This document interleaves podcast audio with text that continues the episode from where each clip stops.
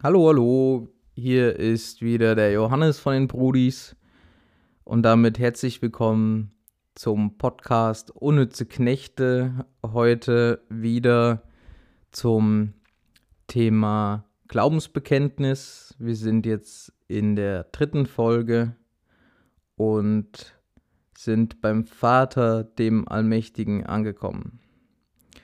Und wir beginnen im Namen des Vaters und des Sohnes und des Heiligen Geistes. Amen.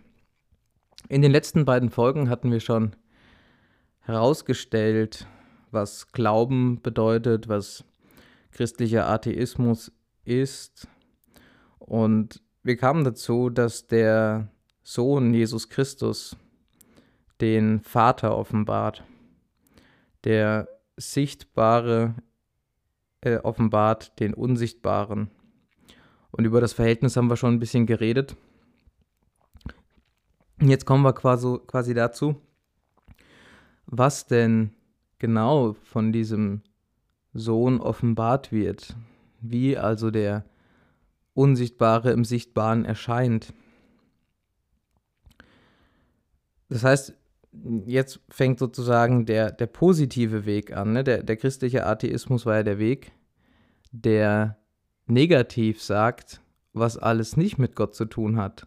Also wo die falschen Gottesbilder widerlegt werden, abgelegt werden und als äh, nichts entlarvt werden.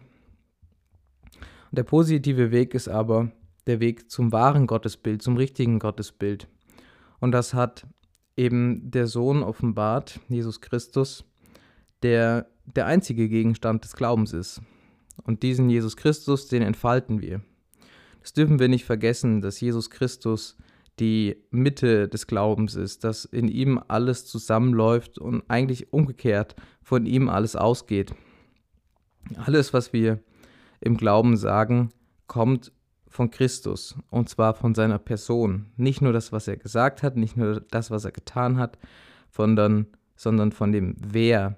Also man kann grundsätzlich drei Typen von Fragen ähm, in diesem Zusammenhang aufstellen. Die erste Frage ist, wie geschieht etwas? Das Beschreiben von, von Dingen. Das zweite ist die Frage, was? Was ist eine Sache? Wesenserkenntnis. Und die dritte Frage, und das ist die Frage, die sich nur im Glauben erschließt, ist die Frage nach dem Wer. Wer ist Christus? Wer ist Gott? Und äh, wer bin ich? das sind Fragen, wo der Glaube einsetzt und wo der Glaube Antworten bereithält. Also wir gehen jetzt diesem Wer nach ähm, die Person Jesu Christi, die eine andere Person, nämlich den Vater, offenbart, wie diese Personen zusammenhängen. Und das äh, wird noch im, im Laufe der Serie deutlicher. Wir sind eben angekommen bei Ich glaube an den Vater, den Allmächtigen. Und über den Vater, den Allmächtigen, wollen wir heute reden. Diese Glaubensaussage bereitet vielen Leuten heute Bauchschmerzen. Wie kann man Gott denn Vater nennen? Gott hat kein Glied, Gott hat keine Hoden, Gott ist kein sexuelles Wesen. Wie können wir dann von Gott als Vater reden? Und ist das nicht auch irgendwie diskriminierend? Also ich meine, es gibt einen Vater unser, müsste nicht einen Mutter unser geben? Äh, kann man denn so von Gott heute reden in so einem geschlechtlichen Begriff? Und was dann heute oft gesagt wird, das ist, naja, also diese Anrede Vater, die Jesus gebraucht hat, die auch Paulus dann gebraucht, vor allem im Römerbrief, das sind so Begriffe, ja, da haben die Leute halt nach Worten gerungen, wie sie Gott anreden wollen, anreden sollen. Und da hatten sie das Bild vom Vater im Kopf. Das heißt, Vater ist ein Gleichnis. Aber wir könnten ihn genauso gut Mutter nennen. Und wir finden ja auch im Alten Testament Bilder, zum Beispiel bei Jesaja, dass Gott wie eine Henne ihre Küken beschützt. Ja, also da ist doch irgendwie so ein mütterlicher Aspekt da und den müssten wir doch in, in unsere Anrede an Gott aufnehmen. Ja, was machen wir damit? Die Antwort äh, vom Glauben ist, dass die Anrede Vater, die Jesus gebraucht, kein Gleichnis ist. Das ist kein Bild. Das ist keine Sache, die äh, dem menschlichen Geist entspringt, sondern die Anrede Vater ähm, benutzt Jesus, weil Gott wirklich der Vater ist. Er redet seinen Vater an, weil er Vater ist. Das meint es jetzt natürlich nicht in einem sexuellen ja, Wesen, in einem sexuellen Hintergrund. Wir können also nicht so einfach von unseren irdischen Vätern, und jeder hat einen Vater, auf den ewigen Vater schließen. Also das funktioniert so nicht. Ähm, das würde auch dem widersprechen, was wir vorher schon gesagt haben, nämlich das Unsichtbare und das Sichtbare müssen immer zusammen gedacht werden. Das ist immer die Form des Paradoxes. Also ein Scheinwiderspruch, ähm, der im Glauben aber äh, sich in seiner Wahrheit zeigt, also gar kein Widerspruch ist, sondern nur so scheint. Das heißt, dass ähm, man, wenn man so wie heute üblich von Vater redet, also im Sinne von Gleichnis, im Sinne von passendes Bild, dann ähm, löst man dieses Paradox auf. Dann redet man nicht mehr von dem Unsichtbaren im Sichtbaren, sondern dann reden wir nur von dem Sichtbaren. Dann schließen wir von unseren Vätern auf Gott. Und das ist falsch. Das ist falsch. Das hat auch mal ein berühmter Religionskritiker gesagt, äh, Ludwig Feuerbach. Wir würden da etwas auf Gott projizieren. Ja, aber das ist eine Sache, die Feuerbach sagt, aber es ist nicht das, was was Jesus sagt, ist nicht das, was von Jesus kommt. Also das äh, stimmt also hier gar nicht überein. Ähm, natürlich gibt es heute Leute, die tun sich schwer, Gott Vater anzureden. Und da gibt es vielleicht auch so biografische Hintergründe, weil sie ihren eigenen Vater eben ganz anders erlebt haben als Gott. Also es gibt heute eine Krise der Väter, es fehlt vielen Männern das väterliche Herz. Viele Söhne und Töchter, die enttäuscht sind von ihren Vätern. Ja, das kann ich alles sehr gut nachvollziehen. Aber all das ist kein Grund, den ewigen Vater hinter sich zu lassen. Das ist quasi das Kind mit dem Bade ausschütten. Der Grund also, warum wir Gott Vater nennen, das ist, weil Jesus so redet, wenn er betet. Als die Jünger ihn gefragt haben, das ist im Lukas-Evangelium, wie sollen wir beten? Herr, lehre uns beten. Da spricht Jesus das Vater unser. So sollen wir beten. Und das offenbart das Wesen des Gebetes. Und das beginnt eben schon bei der Anrede. Gott ist wirklich Vater. Jetzt die Frage natürlich, was das heißt. Das ist eine Sache, die fällt uns äh, ziemlich schwer zu verstehen, was es heißt, dass Gott Vater ist. Das können wir auch nur langsam ausloten und das erfahren wir immer mehr, indem wir den Sohn kennenlernen. Also es genügt nicht jetzt mit philosophischem Handwerkszeug sozusagen an diese Fragestellung heranzugehen, weil das, was Jesus offenbart, das übersteigt, was in der Philosophie möglich ist.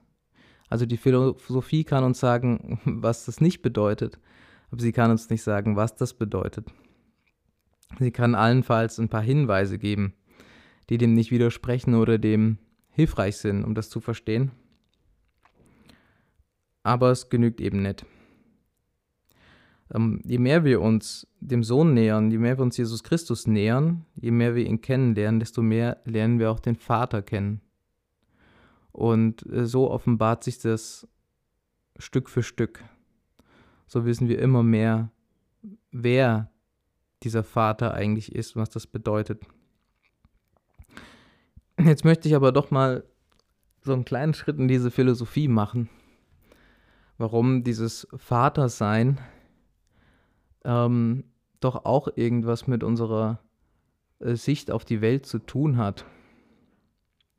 Und zwar, als die ersten Christen in, im Römischen Reich sich so ausbreiteten, da gab es viele unterschiedliche Vorstellungen von na, dem Göttlichen und was diese Welt konstituiert.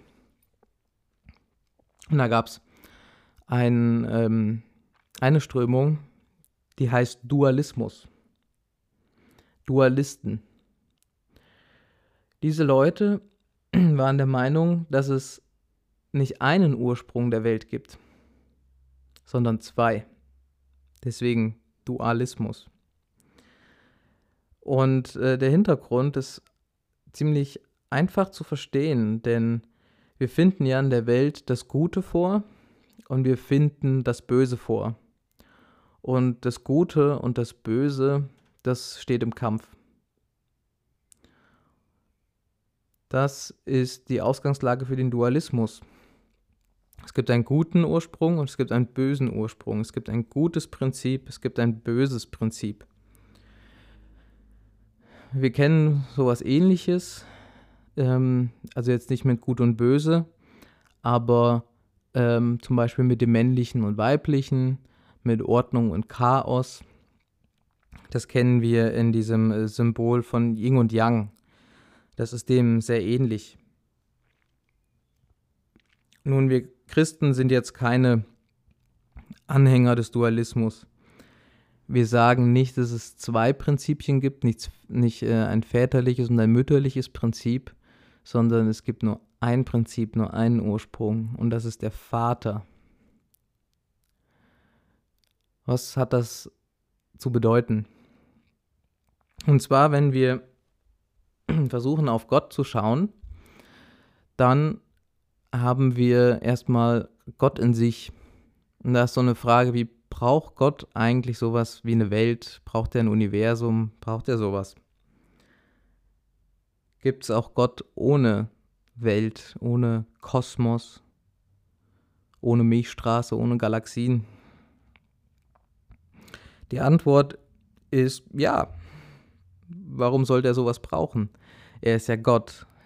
Gott ist äh, vollkommen. Und äh, wenn Gott etwas benötigen würde, was außerhalb von Gott ist, dann wäre er nicht vollkommen. Das ist eigentlich ein relativ einfaches Argument. Deswegen braucht Gott auch kein Gegenüber in diesem Sinne. Er braucht keine Schöpfung. Das ist vielleicht erstmal ein ungewohnter Gedanke, aber er ist, glaube ich, in sich schlüssig.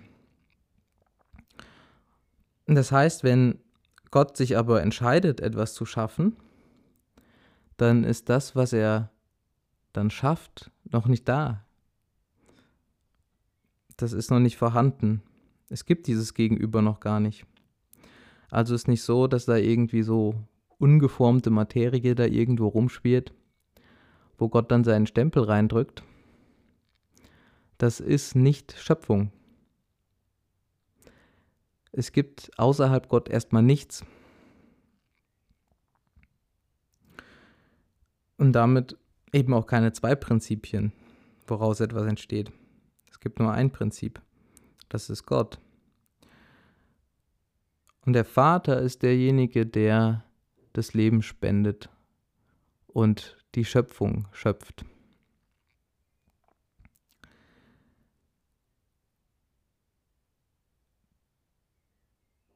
Ja, das heißt, wenn es kein Prinzip gibt, wo Gott seinen Stempel reindrückt, okay, das klingt ein bisschen sexistisch, ähm, also wenn, wenn es nichts gibt, wo Gott etwas hineinlegt, was ohne Gott nicht wächst, was ohne Gott nicht existiert, ähm, dann ist Gott souverän. Er ist nicht auf was anderes angewiesen. Jetzt versuchen wir das ein bisschen von, doch mal von der mensch menschlichen Sexualität her zu begreifen. Ähm, damit ein Kind entsteht, müssen Vater und Mutter zusammenkommen. Der, der Vater legt seinen Samen in die Mutter und daraus entsteht was. Das heißt, es gibt, gibt so etwas, was empfänglich ist. Empfänglichkeit. Die Frau ist empfänglich. In Gott ist das aber gar nicht nötig. Also Gott kann Leben aus dem Nichts erschaffen. Er braucht keine andere Sache, damit Leben entsteht. Er braucht nichts, was er formen muss, was schon da ist, sondern er erschafft das alles. Und das hat e-, eben mit dem Vater zu tun. Er, er braucht niemanden außer sich, um Leben zu erschaffen. Nur ein Prinzip, kein Dualismus. So kann man den Vater zumindest in einer Dimension auch verstehen dass das ähm, sich gegen diesen Dualismus wendet. Gut. Jesus hat den Vater offenbart und deshalb nennen wir ihn Vater. Aus diesem einzigen Grund. Wir nennen ihn nicht Mutter und ähm, das ist gut so. Das ist gut so denn das würde das Wesen Gottes verfehlen. Das muss uns bewusst sein, wenn wir da anfangen rumzudoktern an der Offenbarung, die, die Jesus uns gegeben hat, dann basteln wir unseren eigenen Gott, unser eigenes Gottesbild. Und das stimmt dann nicht mehr mit der Wirklichkeit Gottes überein und wir kommen vom Weg ab. Was das dann bedeutet, das findet der Beter heraus, der zum Vater betet. Und da liegt eine äh, verändernde Kraft drin. Eine verändernde Kraft. Und es kostet uns, glaube ich, schon heutzutage Überwindung, Gott Vater zu nennen. Und zwar der allgute Vater. Wir sind eben doch in dieser Welt und kennen Väter, die nicht gut waren. Weil wir kommen aus einem guten Ursprung und, dieses, und wir haben nur einen Ursprung und das ist dieser Vater. Einen einzigen Ursprung haben wir. Wenn wir zum Vater kommen, dann kehren wir zu unserem Ursprung zurück. Zu dem einen Ursprung. Dort ist unsere Heimat. Wir kennen das aus dem Gleichnis des verlorenen Sohns. Wo kehrt er hin? Zurück zum barmherzigen Vater, zum Haus des Vaters. Und so wollen auch wir ins Haus des Vaters zurückkehren durch den Glauben. Die mütterliche Seite äh, des Glaubens ist nicht der Vater, sondern die Kirche. Ja, die Kirche ist die Mutter. Der heilige Cyprian von Karthago, der heilige Sibi, der hat ähm, gesagt, niemand kann Gott zum Vater haben, der die Kirche nicht zur Mutter hat. Die Kirche ist das Empfangende. Die Kirche empfängt den Heiligen Geist. In der Kirche wird der Mensch herangebildet. Hier kommt das, das Männliche und Weibliche sozusagen zusammen. Und dennoch haben wir nur einen Vater, der Vater ist Ursprung, die Kirche aber ist unser Ziel. Warum ist die Kirche unser Ziel? Weil die Kirche uns zu unserem Ursprung heimführt, nämlich zum Vater. Und hier hebt sich dann das, diese, diese Frage nach, nach den Geschlechtern auf. Wir können Gott nur Vater nennen nicht Mutter. Und wir können die Kirche nur Mutter nennen, nicht Vater. Die Kirche ist mütterlich. Und wenn die Kirche aufhört, mütterlich zu sein,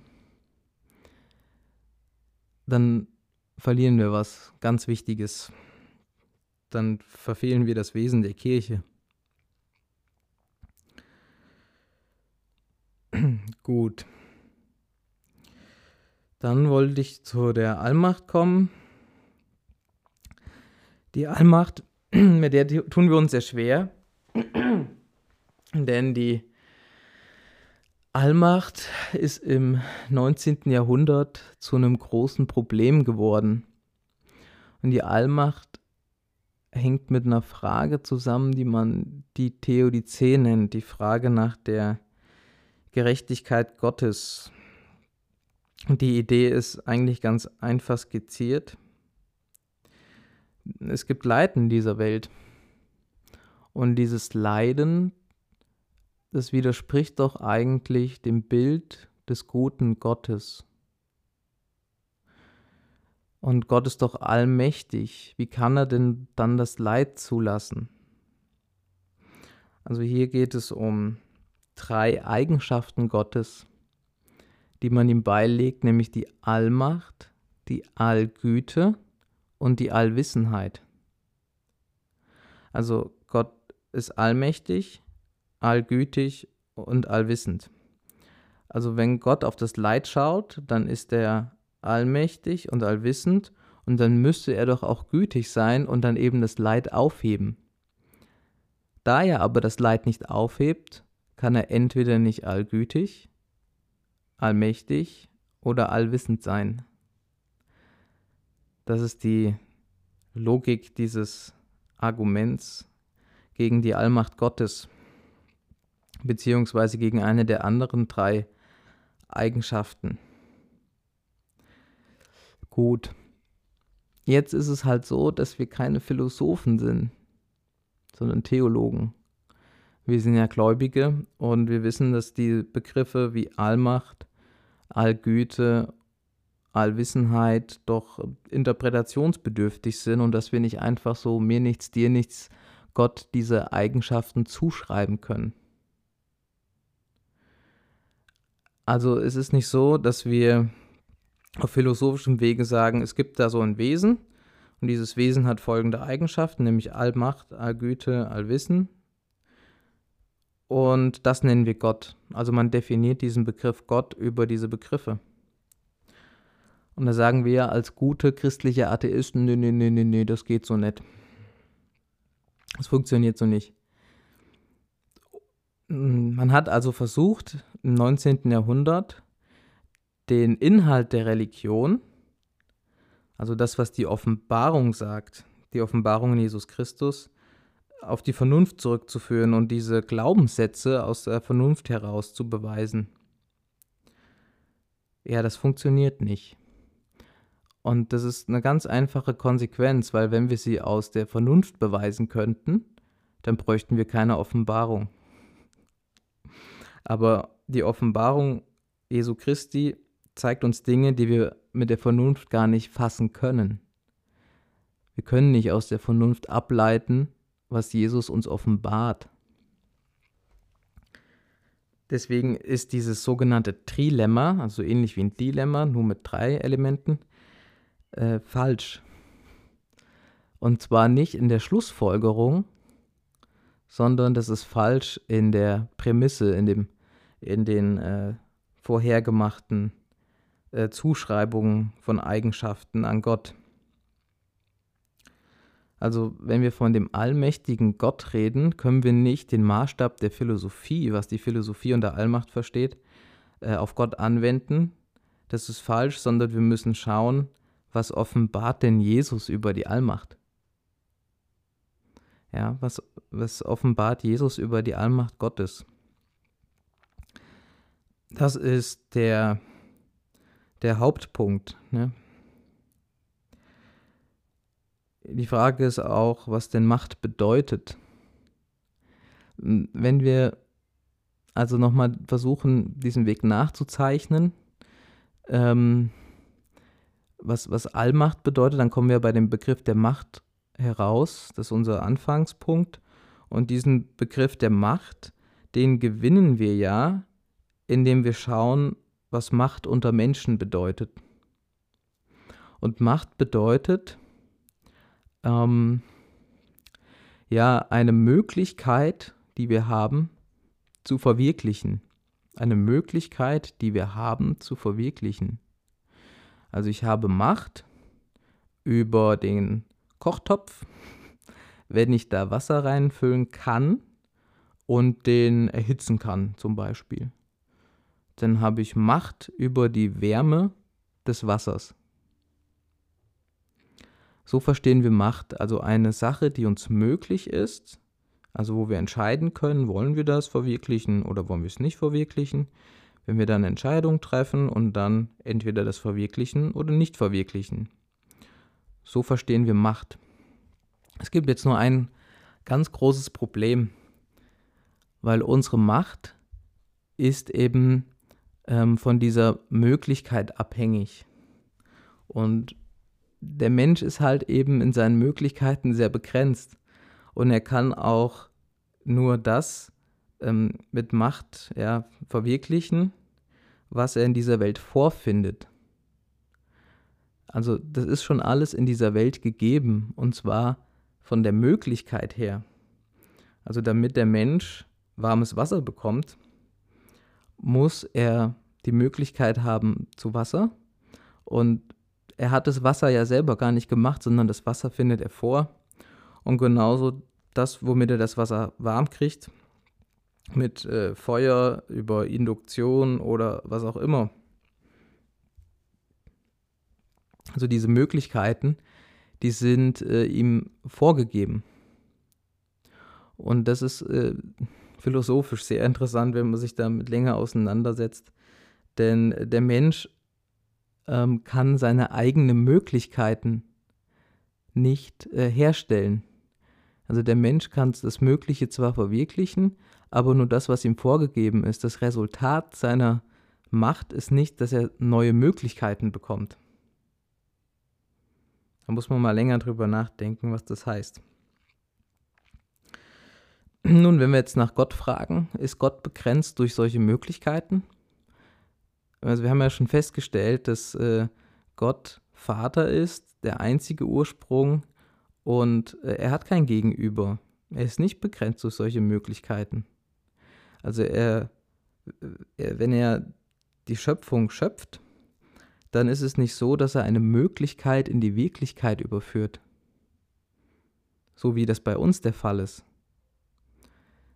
Ihm ist diese Möglichkeit ja nicht irgendwie vorgegeben in begrenzter Sache, in begrenzter Form, sondern er hat es aus sich heraus. Gott braucht kein Feuer und Gott braucht auch kein Wasser, um warmes Wasser zu erschaffen, zu verwirklichen. Das ist für uns heute schwierig und vorstellbar, weil wir in so einem mechanischen Weltbild gefangen sind und das alles irgendwie geschlossen ist. Aber wenn wir wirklich sagen, dass Gott der einzige Ursprung ist und der Schöpfer, dann braucht Gott diese Möglichkeit nicht, um etwas hervorzubringen, etwas zu verwirklichen, namentlich die Schöpfung. Das heißt, die Allmacht Gottes ist von anderer Art als von Menschenart. Und wir merken, dass wir also diesen Fehler von Feuerbach machen würden, wenn wir von der menschlichen Macht auf die Allmacht Gottes schließen. Also wir würden wieder diese Projektion machen und äh, wir würden gegen diese, dieses Paradox von dem Unendlichen im Endlichen, dem Unsichtbaren im Sichtbaren und so weiter äh, wieder erliegen und ja, und falsch abdriften. Wir würden dieses Paradox auflösen. Wir würden Gott auf das Endliche begrenzen. Das können wir natürlich nicht machen. Also deswegen ist dieses Trilemma falsch. Falls man das einmal hört. Das sind Anthropomorphismen. Also Anthros der Mensch, äh, Anthropos der Mensch und Morphe die Form wir legen menschliche Formen an, um eine Sache zu erklären. Und das funktioniert halt bei Gott nicht. Wir projizieren was in Gott hinein. Also wir haben, glaube ich, damit schon mal festgestellt, dass die Macht Gottes anders ist. Wir anders darüber nachdenken müssen. Und Teil haben wir jetzt schon gesagt, dass Gott eben nichts braucht, um etwas zu verwirklichen. Er hat alles aus sich heraus. Er ist nicht auf was anderes angewiesen. Und doch ist ein solches schöpferisches Handeln von Gott nicht die Art und Weise, wie Gott normalerweise zu Menschen spricht, wie Gott in dieser Welt handelt. Also wir denken jetzt vielleicht bei diesen Sachen, wo Gott nichts braucht, wo er etwas verwirklicht, an Wunder. Ja, Wunder. Da kommen wir vielleicht nochmal wann anders drauf. Aber das ist nicht die Art und Weise, wie Gott handelt in dieser Welt. Er benutzt normalerweise keine Wunder. Zumindest, also es gibt schon ein paar Wunder, die wir nicht sehen, weil wir blind sind. Zum Beispiel, wenn ein neues Kind entsteht, das ist immer ein Wunder. Aber wenn wir ähm, das gewöhnliche Handeln sozusagen Gottes betrachten, dann, dann stellen wir fest, dass Gott sich nicht direkt zeigt, sondern indirekt. Was heißt das? Ich habe ja schon gesagt, der unsichtbare Gott im Sichtbaren. Dieses Verhältnis, das müssen wir immer bewahren. Und Gott bewahrt dieses Verhältnis auch. Wenn Gott uns was sagen will, dann benutzt er Dinge in der Welt, um sie uns zu sagen. Er sagt sie uns nicht direkt. Das könnten wir auch gar nicht verstehen. Was soll das sein? Also wenn wir in Zeit und Raum verstehen, dann muss Gott innerhalb dieses Raumes und innerhalb dieser Zeit zu uns sprechen. Und das kann er nur, indem er in der Zeit, in dem Raum spricht. In der Theologie nennt man sowas über Zweitursachen. Also Gott ist der Ursprung aller Dinge, deswegen ist er immer die Erstursache. Und was innerhalb der Schöpfung passiert, das sind dann Zweitursachen, so nennt man das. Und diese Zweitursache, also das, was die Geschöpfe tun, das weiß Gott zu nutzen, um zu reden, um zu handeln. Das ist für uns ein ungewohnter Gedanke. Aber ich glaube, das erleben wir dann doch das ein oder andere Mal, dass Gott uns was mitteilt durch andere Menschen, durch Dinge, die wir erleben, wo wir merken, hm, das ging sich jetzt so aus. Und zwar in, in, einem, in einer Art und Weise, die auf Gott verweist. Und das ist eben diese Wirkung über die Zweitursachen. Das kann man auch nie direkt benennen. Denn es ist ja der Unsichtbare im Sichtbaren und wir haben nur das Sichtbare. Um zu verstehen, dass Gott Zweitursachen benutzt, müssen wir also die Dinge, die wir erleben, die Taten, die Ereignisse im Leben, also was wir Geschichte nennen, ähm, selbst Gedanken und ähnliches. Selbst diese Dinge müssen wir immer verbinden mit dem Unsichtbaren. Und erst von diesem Unsichtbaren her werden die sichtbaren Dinge zum erkennbaren Handeln Gottes. Lassen wir die Dimension Gott weg, ja, dann erkennen wir nicht, dass Gott durch die Dinge handelt, dass Gott sich der Zweitursachen bedient. Wir, wir erfahren das, denke ich, in, in unserer Lebensgeschichte ganz häufig, dass wir Sachen erleben, die für uns erstmal ein Rätsel sind, aber wenn wir glauben, dann erkennen wir nach äh, einer bestimmten Zeit, dass Gott uns vielleicht von einer Katastrophe bewahrt hat. Oder dass Gott uns so reicher beschenkt hat, dass er uns einen besseren Platz angewiesen hat, als den wir uns selber erträumt haben. Und da hat Gott sich gezeigt in seiner Macht. Ja, wie Gott das tut, puh, das ist eine Sache, da können wir nicht dahinter. Ja, warum hat Gott mir ausgerechnet diese Frau geschenkt? Warum hat Gott mir ausgerechnet diesen Mann geschenkt? Das sind so viele Sachen, die unser Denken übersteigen, wie Zeit und Raum miteinander wirken, dass genau dieses eine Ereignis, was ja aus, aus wissenschaftlicher Sicht sozusagen völlig zufällig ist und unwahrscheinlich, irgendwie 1 zu eine Million, 1 zu eine Milliarde oder noch mehr, was so unendlich unwahrscheinlich erscheint, das ist kein Zufall für uns, sondern Gott lenkt in dieser Welt. Gott fügt Dinge. Gott hat es gut gefügt. Wie er das tut, wissen wir nicht, aber wir wissen, dass Gott fügt. Und das ist übrigens mehr die Sicht der östlichen Kirchen, der Orthodoxie.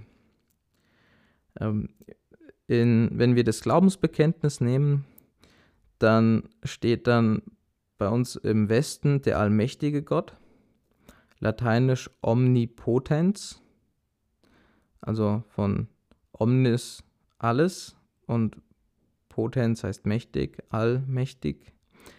Im Griechischen steht da Pantokrator. Und Panto, das ist, kennen wir, das heißt alles. Und Krator kennen wir vom Wort Demokratie. Demokratie, Volksherrschaft. Und der Pantokrator ist der Allesherrscher, der Allherrscher. Das heißt, Gott herrscht nicht über die Dinge, sondern Gott herrscht in den Dingen. Das ist die, die Weise, wie wir eigentlich darauf schauen sollen. Gott benutzt die Zweitursachen, um seinen Plan, seine Vorstellung vom Heil zu verwirklichen. Und er tut das in einer Art und Weise, die unser Denken übersteigt. Und das ist ein Geheimnis, das wir nicht lösen können. Da ist eine Grenze. So, wenn wir irgendwann bei Gott sind, können wir ihn fragen und dann wird er uns vielleicht eine Antwort geben, aber ob wir die verstehen, ist noch eine andere Sache. Weil ich glaube nicht, dass der menschliche Geist dazu in der Lage ist, die Gedanken Gottes zu denken, in, in dieser Art und Weise. Die sind äh, über uns. Was wir aber noch über diese Allmacht sagen können, das ist, dass es die Macht der Liebe ist. So Gott ist ganz Liebe und diese Macht, diese Herrschaft Gottes wird durch die Liebe bestimmt. Es gibt sowas wie die Logik der Liebe. Und das ist etwas, wo Gott dann wieder doch begrenzt ist. Denn Gott verstößt nicht gegen die Liebe. Das ist ein wichtiger wichtiger Punkt. Wie gesagt, Gott ist ja souverän und Gott hat alles geschaffen. Er ist der Herr des Lebens. Und wenn er Herr des Lebens ist, ist er auch Herr des Todes. Das heißt, er gibt das Leben und er nimmt das Leben. Und wenn Gott Ja sagt, dann besteht das Leben. Wenn Gott Nein sagt, dann gibt es kein Leben. Nun hat Gott aber die Welt geschaffen und diese Schöpfung ist ein großes Ja Gottes. Er hat die Welt aus Liebe geschaffen. Und dieses Ja nimmt Gott nicht zurück, denn es würde dem Wesen der Liebe widersprechen, wenn Gott dieses Ja zur Schöpfung zurücknehmen würde. Also so funktioniert das nicht, dass Gott seine Meinung dann ändert und sagt, ja, ich habe mal Ja gesagt und jetzt sage ich mal wieder Nein, nee, dieses Ja Gottes, das bleibt, das besteht und daran kann der Mensch auch gar nichts ändern. Gott hat sein Ja gesprochen und das ist uns entzogen. ich denke, das ist eine, eine ganz wichtige Aussage. Gott hat also seine Macht gebraucht und weil er sie gebraucht hat, ist er gebunden daran. Also Gott kann sich in dem Sinne nicht widersprechen. ist auch, es gibt da bei der Allmachtsfrage gibt so äh, ein paar, soll ich sagen, Schlätschwätzereien. Da ähm, wird gefragt, ob Gott etwas äh, schaffen kann, was logisch widersprüchlich ist. Kann Gott ein rundes Dreieck erschaffen? Die Antwort ist nein, das kann auch Gott nicht. Niemand kann ein rundes Dreieck erschaffen, weil sich das widerspricht. Ähm, auch, auch Gott ist daran, daran gebunden. Ähm, genau, und dann haben wir da den Fall von einem Theologen, der heißt Klaus von Stosch. Muss man sich nicht merken. Der hat mal gefragt, kann Gott einen Stein schaffen, den er selbst nicht heben kann? Ist ja auch eine interessante Frage ist aber wieder äh, falsch von der, von der Zuschreibung von Eigenschaften. Kann Gott etwas, was er nicht kann? Das wäre die Auflösung dieser Sache und das wäre natürlich ein Widerspruch in sich. Und Gott hat keine Widersprüche in sich. Also Gott hat keine Eigenschaft, die ähm, gegen sein Wesen verstößt. So könnte man das auch sagen. So Gott ist äh, demnach auch treu. Gott ist treu. Er bleibt seinem ewigen Ja treu und nimmt es nicht zurück. Und jetzt möchte ich noch den Schritt zur Macht der Liebe entfalten, weil das ist ein Problem, äh, was mich lange beschäftigt hat und wo ich auch sonst so keine gute Antwort äh, bekommen habe darauf. Also wir leben ja mit dieser Vorstellung der Allmacht Gottes und Gott kann aus dem Nichts Sachen verwirklichen. Und wie ist das denn mit der Auferstehung? Wie ist denn das mit der Erlösung des Menschen?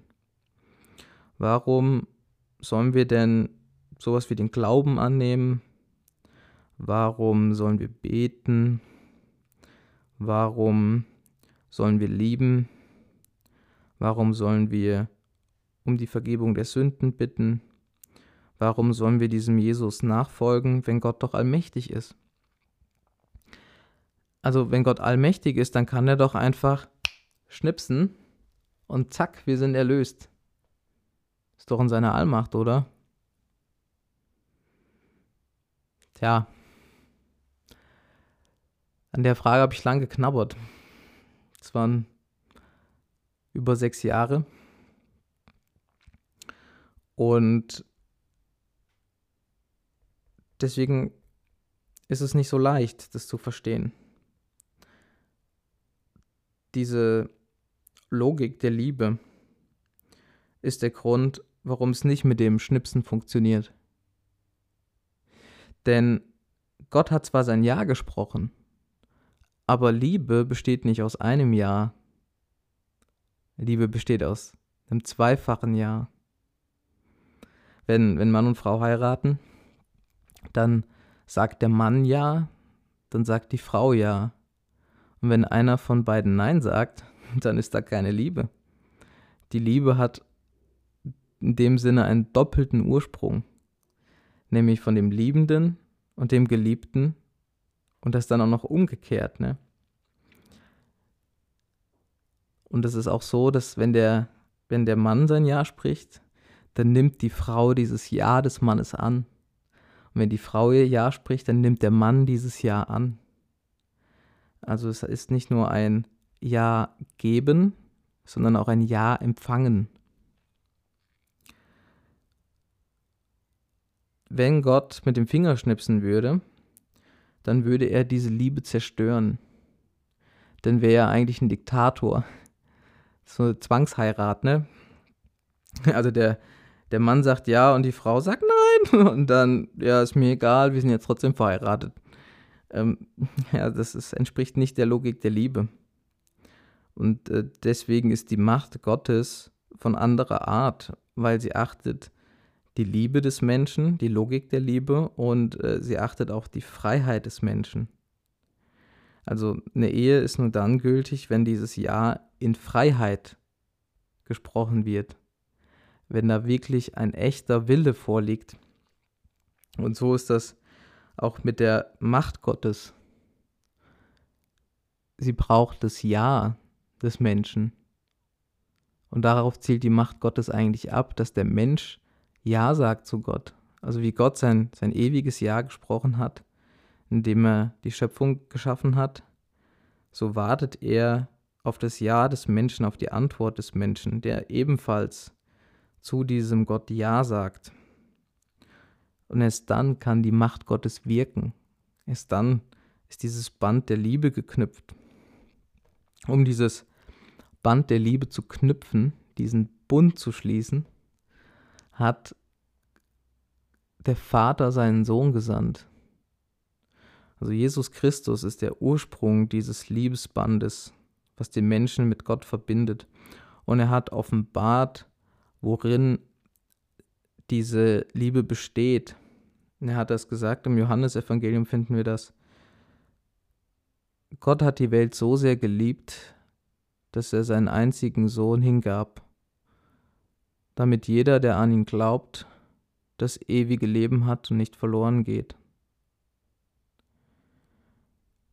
Die Liebe Gottes zum Menschen besteht darin, dass der Mensch, äh, dass, dass Gott sich dem Menschen hingibt. Ein anderer Satz, den Jesus sagt, ist, keiner hat eine größere Liebe als derjenige, der sein Leben für seine Freunde hingibt. Die Liebe hat etwas mit Hingabe zu tun. In der Ehe wird das ja wieder deutlich. Der eine gibt sich dem anderen hin und sagt, ich bin dein und du bist mein. Es ist wechselseitig. Und so hat Gott gesagt durch seinen Sohn, ich bin dein und du bist mein. Das finden wir wieder beim Johannesevangelium im 17. Kapitel, im hohepriesterlichen Gebet Jesu. Diese Hingabe, von der Christus spricht, von der Hingabe, die er selber tut, ähm, können wir sagen, dass sie den ganzen Menschen, den ganzen Sohn Gottes, den ganzen Gott umfängt. Also wir nennen das in der Person Jesu. Die ganze Person gibt sich hin. Das ist wie bei der Ehe. Man kann nicht zwei Drittel von sich hingeben, man kann kein zwei Drittel Ja sprechen. Ähm, da ist immer alles mit einbeschlossen und man nimmt den anderen ganz an mit allem, was in dem drin steckt, mit dem Guten, was drin steckt, mit dem Bösen, was drin steckt, mit den Stärken, mit den Schwächen. Der ganze Mensch wird angenommen in der Logik der Liebe. Und wenn nicht das Ganze da ist, ist es keine Liebe. Das muss man sich mal vor Augen führen. Und die Allmacht Gottes besteht darin, dass er nicht nur einen Teil von sich hingegeben hat, im Sohn, sondern er hat sich ganz hingegeben. Das ist, das ist der Kern, wie Gott dieses Band knüpft zwischen Gott und Mensch, wie er diesen Bund knüpft. Deswegen heißt es auch, dass der Bund in seinem Blut geschlossen wird. Warum? Weil das Blut das Zeichen des Lebens ist. Die Hingabe erfordert das ganze Leben. So ist es dann auch mit uns Menschen. Und wenn wir von, von Gott erlöst werden wollen, dann ist es eben kein Fingerschnips, sondern dann müssen wir in gleicher Weise antworten auf die Liebestat Gottes. Wir müssen auch Menschen werden, die sich hingeben. Und zwar ganz. Wir müssen unser Ja sprechen. Und da steht unser ganzes Leben dahinter. Ich vergleiche das gerne mit ähm, einem Spiel Roulette. Und beim Roulette-Tisch, da hat man die Jetons, diese Chips, und die setzt man ein. Und die setzt man auf bestimmte Dinge. Also das sind so kleine Ja's zu bestimmten Zahlen oder Farben. Und was das äh, für den Menschen ausmacht, für die Liebe, ist, dass er all in geht. Alle Chips gehen auf eine Karte, auf ein Feld. Dieses Feld ist der Vater. Das ist äh, der Gebrauch der Freiheit. Und da ist übrigens der Mensch am freiesten, wenn der Mensch alles einsetzt. Der freie Mensch ist in der Lage, alles zu geben. Der unfreie Mensch ist der, der nicht alles geben kann. Freiheit ist immer das, was man einsetzt. So, und jetzt ist es ein Paradox wieder, dem wir da im Glauben begegnen, wenn wir von der Allmacht reden. Denn wie kann es dann sein, dass der allmächtige Gott ohnmächtig am Kreuz hängt? Ist doch ein Widerspruch, oder? Und das sagen ja dann auch die, die umherstehenden Leuten. Wenn du der Sohn Gottes bist, dann steig vom Kreuz herab und helf dir selbst. Zeig doch deine Allmacht. Ach, du kannst doch gar nicht vom Kreuz herabsteigen, also bist du auch nicht allmächtig. Ja, bestechende Logik. Es ist aber keine Logik, die der Logik der Liebe entspricht. Die Logik der Liebe bringt es zusammen, die Allmacht und die Ohnmacht. Und ich denke, jeder, der wirklich liebt, der wird diese Ohnmacht kennen. Und das ist der Grund, warum das Leiden, was erstmal gottfeindlich, lebensfeindlich, menschenfeindlich aussieht, zum Weg der Gnade wird, zum Weg der Liebe.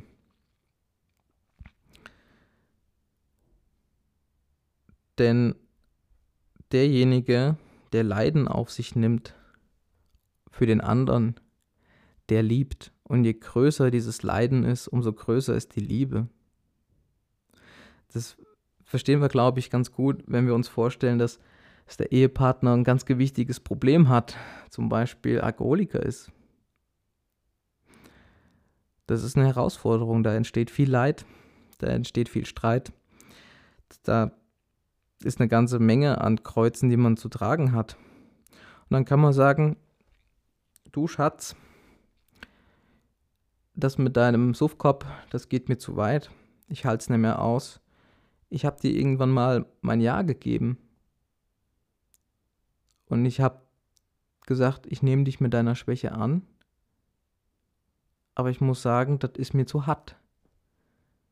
Und aus meinem Ja wird ein Nein.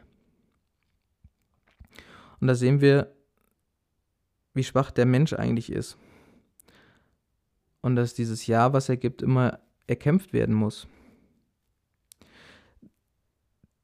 Wenn wir dieses Ja sprechen, ob das jetzt in der, in der Ehe ist oder zu Kindern oder zu Gott, dann ist dieses Ja bedingungslos, dann umfasst das eben den ganzen, ganzen Menschen und da ist auch Alkoholismus mit einbegriffen, da ist Drogen mit einbegriffen, da ist sogar Sexsucht äh, mit einbegriffen und, und ähnliche Dinge. Da sind ganz viele Sachen mit einbegriffen, die eigentlich Quellen von Leid sind. Aber die Liebe nimmt dieses Leid auf sich. Und anstatt davon zu laufen von diesem Ja, was man gegeben hat, harrt man in diesem Ja aus, auch wenn es weh tut. Und das führt einen in die Ohnmacht hinein. Den anderen annehmen, trotz seiner Schwächen, zu ihm stehen, trotz aller Fehler. Und da hat unsere Macht eine Grenze erfahren. Wir können das nur ohnmächtig in Liebe ertragen. Das ist die Logik der Liebe. Und diese Ohnmacht ist dann das äußerste Kennzeichen der Liebe. Nochmal, die Ohnmacht ist das äußerste Kennzeichen der Liebe.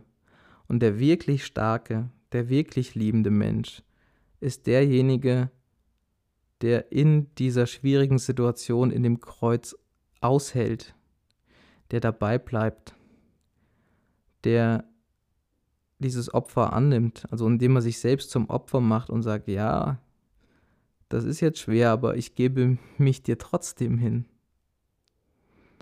Ich nehme dich an, auch wenn du mich verletzt. Weil ich glaube, dass in der Liebe